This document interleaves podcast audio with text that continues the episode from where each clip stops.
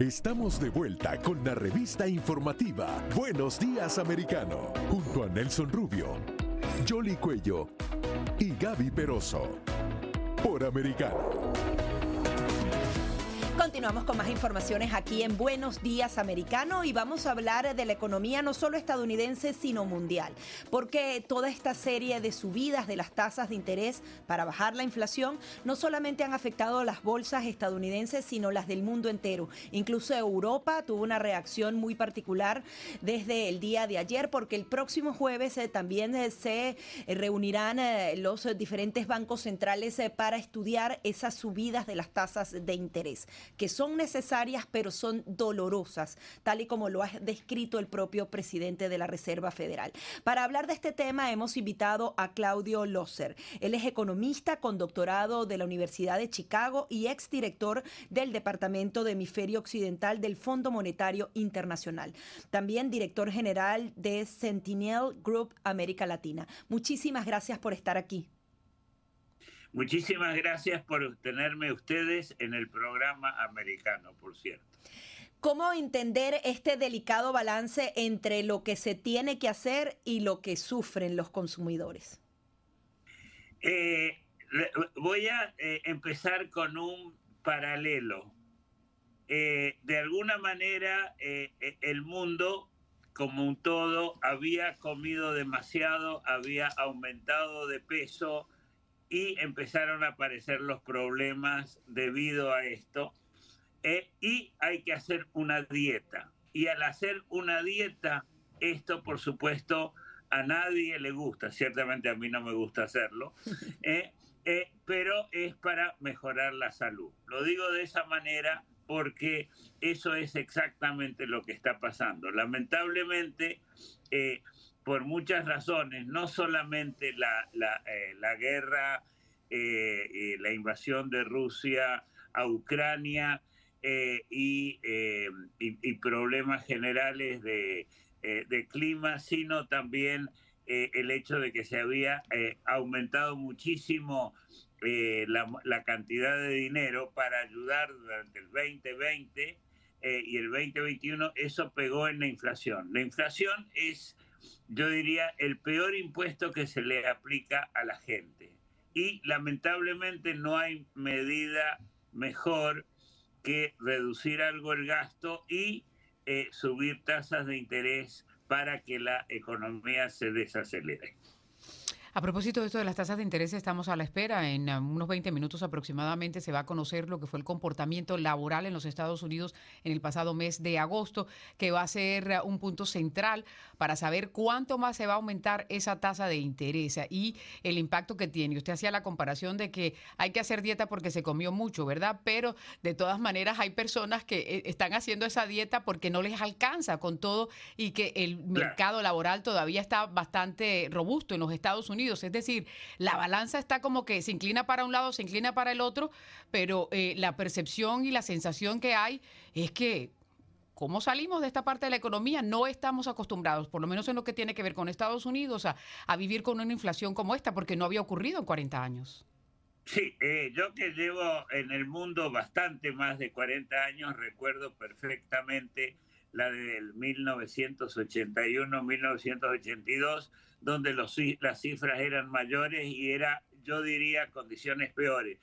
Pero yo soy argentino de origen y en Argentina se vive la inflación permanentemente. O sea que yo sé lo que se sufre y es terrible. Yo creo que a la gente de menores recursos en los distintos países, ciertamente en Estados Unidos, en Europa, hay que apoyarlos. No es cuestión de decir esto a tabla rasa le va... Eh, le va a pegar a todo el mundo y todos tienen que pagar. La gente que está por debajo de cierto nivel de ingreso, yo creo que debe ser protegida. Eh, pero es, es un hecho lamentable que hay que pasar por esto. La situación de empleo, digamos, es muy buena y claro, puede haber, eh, yo diría, un respiro. En esto yo soy eh, más o menos optimista. Sí puede bajar eh, eh, el empleo o aumentar algo el desempleo, pero desde niveles muy, muy saludables y no queda más remedio. nuevamente, les pido disculpas de que el mensaje es eh, eh, sí, es que es, complejo. Es, tan complejo. Sí, eh, ¿cómo entender un poco la dinámica? Estados Unidos ha sido más agresivo en subir esas tasas de interés, esto ha fortalecido el dólar. si Europa se retrasa, esto afecta a Estados Unidos, el tema del dólar fuerte favorece o desfavorece a los estadounidenses y obviamente impacta en Latinoamérica un poco su balance de cómo se van ajustando las cosas. Bueno, eh, en este momento no solamente Europa, Japón eh, y también América Latina eh,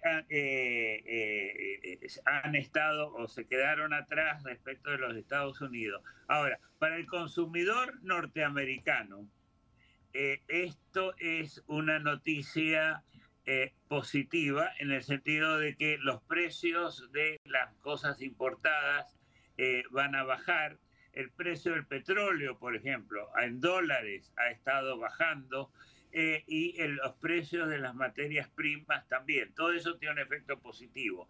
Para la economía total norteamericana es un problema porque eh, eh, la economía es un poco menos competitiva y las empresas estadounidenses que están muy invertidas en el exterior, esas empresas van las ganancias que tienen de Europa van a reducir. Yo creo que Europa va a ir aumentando eh, la tasa de interés eh, y eso va a reducir el elemento. América Latina, eh, por supuesto, en principio se había beneficiado por los aumentos de precios de las materias primas, pero por ejemplo, los alimentos bajaron, el precio del petróleo se ha reducido algo y los aumentos de tasa de interés evidentemente le va a pegar eh, fuerte a un continente muy endeudado en dólares. Ahora hablemos ahora de un tema también, eh, y es el que tiene que ver con esa transición energética que se está promocionando en todo el mundo y que eh, algunos expertos están indicando no se debería hacer aceleradamente, sino pausadamente para no afectar las economías. Hay unos expertos ah, que están señalando que parte de lo que está sufriendo Europa obedece a eso y, las consecuencias pueden ser eh, graves y que de hecho, a raíz de todo las cifras económicas que se están viviendo en diferentes partes del mundo y no hay que olvidar que los chinos también están pasándola mal desde el punto de vista económico, eh, pues pueden tener un impacto mundial y que el, 23 se, podría caracterizar precisamente por eso, ¿no? Sin estar uno siendo como ave de mal agüero, pero se cree que se va a entrar en una recesión para el próximo año. ¿Cómo se hace para contrarrestar eso? Porque las políticas ah, eh, de, de lo que tiene que ver con cambio climático están siendo bastante agresivas y algunos dicen que hay que poner un poco el freno, si bien es cierto, hay que proteger el planeta, al mismo tiempo hay que hacerlo de una forma pausada para que la economía no se vea impactada. Sí, yo soy, eh, eh, yo soy convencido de que hay que actuar en el área, eh, en el área energética por las razones climáticas, pero también pienso que ciertamente en Europa, en Estados Unidos, creo que no, no ha sido así tan, tan fuerte, o sea, pero de todas maneras algo se también se ha hecho. Hay que hacer una transición, o sea, eh, y eh, por ahí eh, yo diría que hay extremismos. Por un lado se dice, no, hay que hacer, dejar el petróleo que funcione totalmente. Otros dicen, hay que cerrarlo inmediatamente. Evidentemente, los europeos se equivocaron, los alemanes cerrando centrales nucleares que funcionaban en forma muy, muy razonable y que son pro clima. Eh, está también el tema, eh, el tema del gas y el petróleo, que eh, evidentemente tiene que permitirse que, que, siga, que siga creciendo. Por supuesto, las empresas tienen algo de miedo, pero el problema es que uno piensa, los políticos muchas veces piensan, yo quiero ir del punto A al punto B, y se olvidan que para ir del punto A al punto B la cosa hay que armarla con mucho cuidado. Ahora, justamente hablando de ese tema energético, vemos que Estados Unidos ha estado hablando con Irán, con Venezuela, para que aporten algo al eh, mercado mundial. También tuvieron eh, reuniones con los países de la OPEP y han liberado algunos barriles de la Reserva Federal. ¿Hasta dónde esta estrategia es eh, a corto plazo? Y si realmente debe ser así o hay que repensárselo y volver a la independencia que se tenía con la administración anterior. Bueno, eh, en realidad eh, los Estados Unidos mantiene bastante eh, su, independencia neta. yo creo que usar las reservas, también el gobierno anterior usó las reservas en determinado momento, eso es de muy corto plazo. Eso ayuda, digamos, por, por unos poquitos meses. por otra parte, eh, las negociaciones eh, con, eh, con Irán, con Venezuela,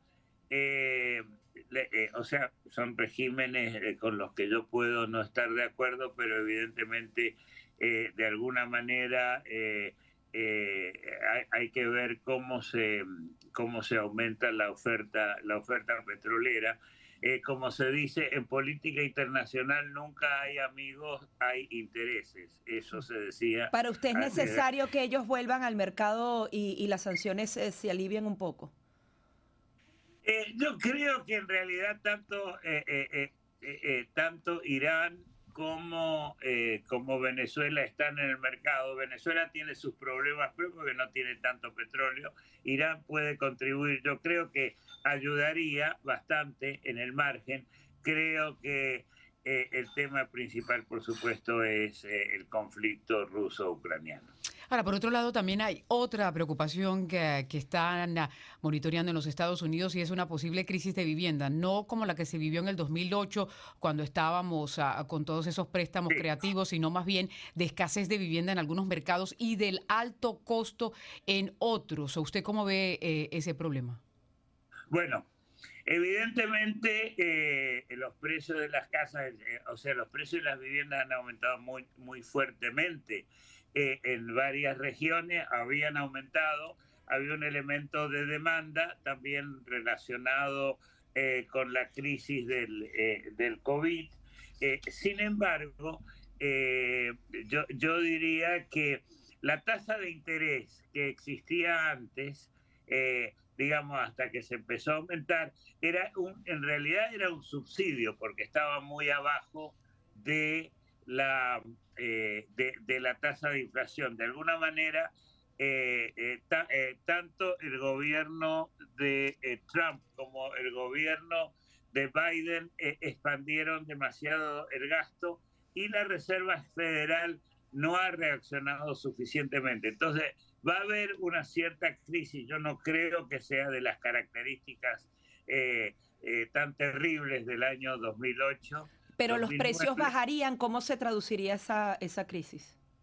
Eh, ¿Perdón? Los precios bajarían, ¿cómo...? Ah, bueno, al subir la tasa de interés, eso hace que el costo de el costo de cubrir una hipoteca aumente y eso casi perdone, perdone esto, debe ser una alergia.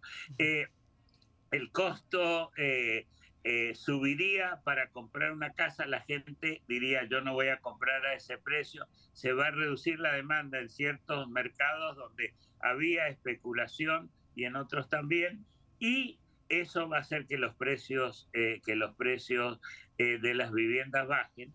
es, es una medida dura, eh, pero lamentablemente eh, creo que es eh, necesaria porque había un exceso de demanda en el área de vivienda. Muy bien, Claudio, muchísimas gracias por estar aquí con nosotros. Ahora que estornudaba, decía, hay un dicho que dice que cuando Estados Unidos estornuda, al resto del mundo le da gripas. Eh, yo acabo de, me parece que estornudé y me engripé también, parece, por esta situación. Bueno, ah, seguiremos con la dieta, a ver, para ver si funciona. Muchas gracias. Vamos a la No, pausa. gracias a usted por su paciencia en tenerme en el programa. No, gracias por Se nos compartir. bajaron las defensas, Sí. eso fue lo que pasó. por compartir sus conocimientos aquí con nosotros. Vamos a la pausa aquí en Buenos Días Americano y ya regresamos.